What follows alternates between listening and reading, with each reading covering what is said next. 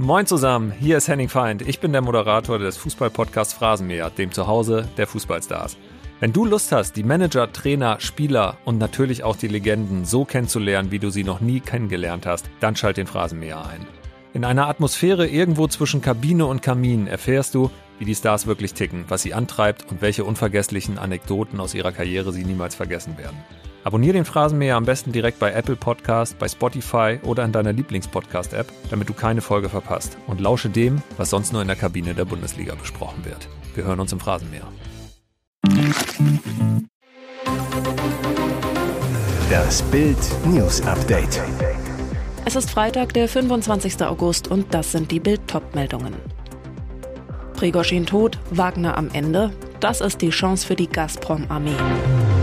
Sprachpolizistin Renate Künast. Wir sollen nicht mehr Clankriminalität sagen. Sturmböen und sinnflutartige Regenfälle in Süddeutschland. Kreml-Diktator Putin scheint seine beiden gefährlichsten Gegner vernichtet zu haben. Der Chef der Privatarmee Wagner, Jewgeni Prigoschin, ist mutmaßlich tot, ebenso wie die Nummer zwei, Dimitri Utkin, nach dessen Kampfname Wagner die Privatarmee benannt ist, wegen seiner Vorliebe für Nazi-Symbolik und Richard Wagners Walküre. Die Söldner schwören Rache, aber sind sie dazu noch fähig? Oder ist die Privatarmee mit dem Privatjet-Absturz vom Mittwoch am Ende? Ich glaube, dass Wagner diesen Schlag nicht überleben wird, sagt Russland-Experte Sergei Sumleni zur Bild. Prigoschin und Utkin seien die Gründer und das Gesicht der Organisation gewesen. Sumleni glaubt aber auch, ihr spektakulärer Tod war nur das sichtbare Ende von Wagner, aber praktisch war Wagner seit Monaten tot. Andere Experten sehen es differenzierter. Ich vermute, dass Wagner in irgendeiner anderen Form organisiert wird, sagt Professor Thomas Jäger von der Uni Köln zu Bild. Begründung die Wagner-Sölder seien selbst zu stark geworden, doch grundsätzlich habe Diktator Wladimir Putin weiter Interesse daran, eine oder mehrere Privatarmeen zu betreiben.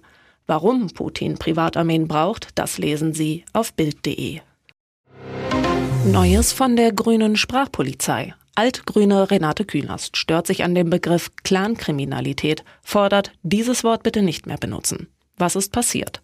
Die langjährige grüne Frontfrau war zu Gast beim RBB Talk-Format Wir müssen reden zum Thema Streit um Görlitzer Park. Wie bekommt Berlin die Kriminalität in den Griff? Als Berlins riesiges Problem mit kriminellen Clans zur Sprache kam, argumentierte Künast energisch, ich weiß, dass es Familien gibt in dieser Stadt, auch mit Migrationshintergrund, bei denen wirklich gehäuft und gezielt Straftaten vorkommen.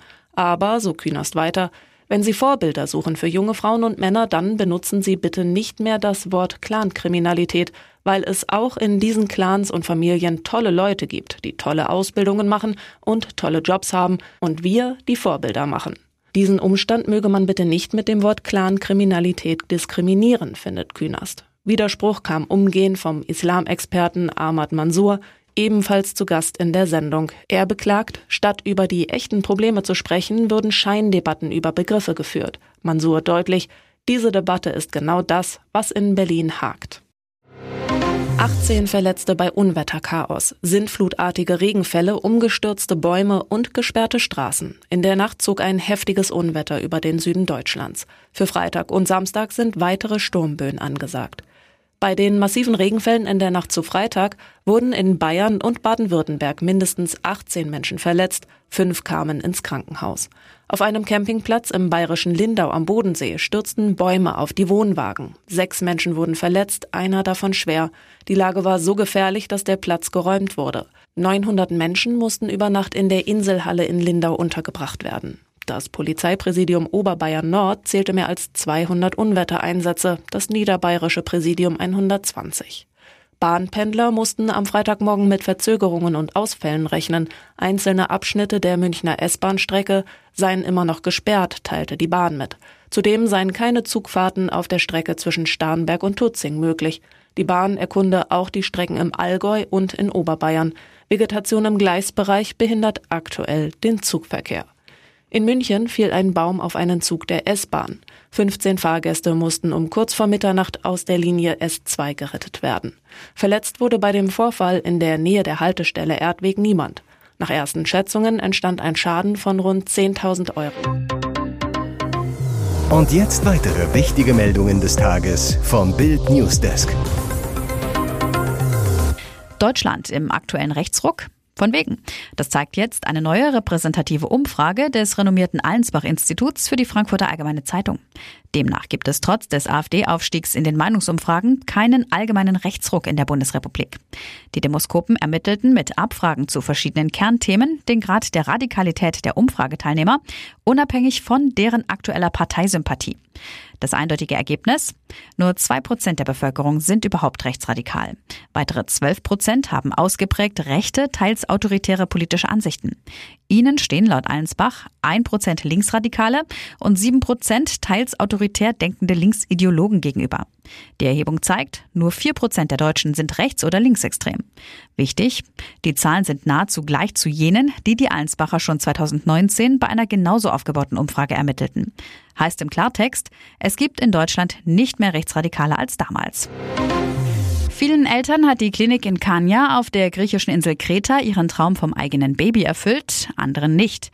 Jetzt beschleicht alle Kunden des Mediterranean Fertility Center and Genetic Services eine unheimliche Sorge. Sie wissen nicht, was bei den künstlichen Befruchtungen mit ihrem genetischen Material passiert ist. Die Klinik wurde von den Behörden geschlossen, weil die Betreiber Menschenhandel mit Leihmüttern betrieben und illegale Adoptionen von Kindern eingeleitet haben sollen. Bei der Razzia am 8. August wurden der Klinikchef und acht Mitarbeiter festgenommen. Laut Medienberichten wurden zudem 30 schwangere Frauen aus Moldawien, der Ukraine, Georgien, Rumänien und Bulgarien angetroffen. Sie stammen aus sehr armen Verhältnissen und sollen oft unter falschen Versprechungen nach Griechenland gelockt worden sein. Die Polizei hat Paare kontaktiert, deren Namen auf den Listen der Klinik standen. In ihrer Not haben sich potenzielle Opfer an den griechischen Anwalt Yannis Marakakis gewandt. Es besteht zudem ein schwerwiegender Verdacht auf genetische Verwechslungen, erklärte Janis Marakakis Bild. Mehrere Paare vermuten, dass die Klinik bei ihrem Baby die Eizellen einer Leihmutter oder einer anderen Frau verwendet haben könnte, weil den Ärzten ihr genetisches Material zu schwach erschien, ohne die Eltern darüber zu informieren. Mehr dazu auf Bild.de. Drolliges Liebesgeständnis im Lester-Podcast. In der neuen Folge von Die Pochers ging es heiß her. Die Themen, der handfeste Hotelzoff von Verena Kehrt und Mark Terenzi, das jüngst verabschiedete Gleichstellungsgesetz sowie die neuen Warnhinweise des WDR vor Uraltfolgen der Otto-Show. Jede Menge in die Luft gibt Potenzial für das temperamentvolle Podcasterpaar. Als Amira und Oliver Pocher jedoch am Rande ihrer Plauderei auf Tokyo Hotel zu sprechen kamen, rutschte der schönen Moderatorin doch glatt raus, auf welchen der Musiker sie zu Teenie-Zeiten stand. Nachdem sich der Comedian und die TV-Beauty über aktuelle Schlagzeilen aus der Welt von Politik, Gesellschaft und Trash-Prominenz echauffiert haben, fällt Olli ein. Am Wochenende war es ein Heimo-Festival, wo unter anderem auch Sido, Apache und Tokyo Hotel waren. Da habe ich seit längerer Zeit mal wieder Bill und Tom gesehen. Und Gustav und Gunnar. Amira, meinst du den Schlagzeuger? Der heißt Gustav. Und wie heißt der vierte von Tokyo Hotel? Amira begeistert. Frag nicht. Ich war auf Gustav als Teenager. Ich war nicht Team Tom und Bill. Ich fand Gustav immer gut. Olli ein wenig schmallippig. Soll ich den Kontakt machen? Amira, nein, aber ich fand ihn damals wirklich gut. Ich war immer schon so auf die, die nicht alle auf dem Schirm haben. Die hab ich auf dem Schirm. Oha, ist das etwa eine Anspielung auf ihren Schatz? Dabei war Oliver Pocher doch seit seinen Anfangszeiten beim Musiksender Viva immer wieder in aller Munde. Olli Augenzwinkern zu seiner Frau. Und was hat das jetzt mit mir zu tun? Amira ganz diplomatisch glättet die Wogen und lacht. Du Sexsymbol, du. Der Comedian gibt sich daraufhin versöhnlich. Mich hatten auch nicht alle auf dem Schirm, aber zum Glück du. Glück gehabt. Hier ist das Bild News Update. Und das ist heute auch noch hörenswert. Trump hat Häftlingsnummer P01135809 grimmig im Gefängnis, Personalien, Fingerabdrücke, Polizeifoto. Kurzbesuch dauerte 20 Minuten. Verhaftung für Donald Trump längst Routine, doch diesmal war alles anders. Der Ex-Präsident absolvierte am Donnerstag eine seiner nun so häufigen Anklagereisen. Es war die vierte in weniger als einem halben Jahr. Die Sensation diesmal aber ein Mugshot, ein Polizeifoto. Grimmig starrte der ehemals mächtigste Politiker der Erde und neuerliche Präsidentschaftskandidat in die Kamera. Trump erhielt die Häftlingsnummer P01135809. Der Kurzbesuch dauerte nur 20 Minuten. Über das Bildnis staunt die Welt. Das unrühmliche Foto brachte das Netz binnen Minuten zum Glühen. Die New York Times zur Wucht des Moments. Ein Mugshot ist ein permanentes Porträt der Schande. Trump war in der Vorwoche im US-Bundesstaat Georgia zusammen mit 18 weiteren Komplizen wegen des Versuchs der Wahlmanipulation angeklagt worden. Kein ehemaliger oder amtierender US-Präsident wurde jemals angeklagt. Trumps historische Bilanz bisher. Vier Anklagen, vier Verhaftungen, 91 Anklagepunkte, schlimmstenfalls 700 Jahre Haft und jetzt auch noch ein Mugshot. Survival-Experte analysiert für Bild den Fotobeweis. Der Wolfsmensch ist tief verbunden mit der Natur. Im Harz wird immer wieder eine mysteriöse Gestalt gesichtet. Eine Wanderin konnte den Wolfsmenschen jetzt im Foto einfangen. Der nackte Mann hockt auf einem Felsen, wärmt sich in der Sonne. In seiner Hand hält er einen langen Stab. Bild hat mit Survival-Experte René Golz gesprochen. Der Trainer lehrt seit 33 Jahren, wie man im Wald überleben kann. Als Bild ihm das Foto des Wolfsmenschen vorlegt, bekommt er Gänsehaut. Golz zu Bild, der Mann auf dem Foto ist tief verbunden mit der Natur. So wie er da sitzt und auf dem Boden malt, wirkt er wie ein Schamane. Das ist wie ein Blick in die Vergangenheit. Ich ziehe meinen Hut vor diesem Mann und habe größten Respekt. Die Haut habe sich der Wolfsmensch mit Schlamm oder Kohle eingerieben, um sich vor Sonnenbrand und Mückenstichen zu schützen. Das sei eine gängige Praxis in der Survival-Szene. Den Mann auf dem Foto ordnet der Experte in die Steinzeitszene ein. Die Anhänger versuchen wie unsere Vorfahren zu leben und keine modernen Hilfsmittel zu nutzen.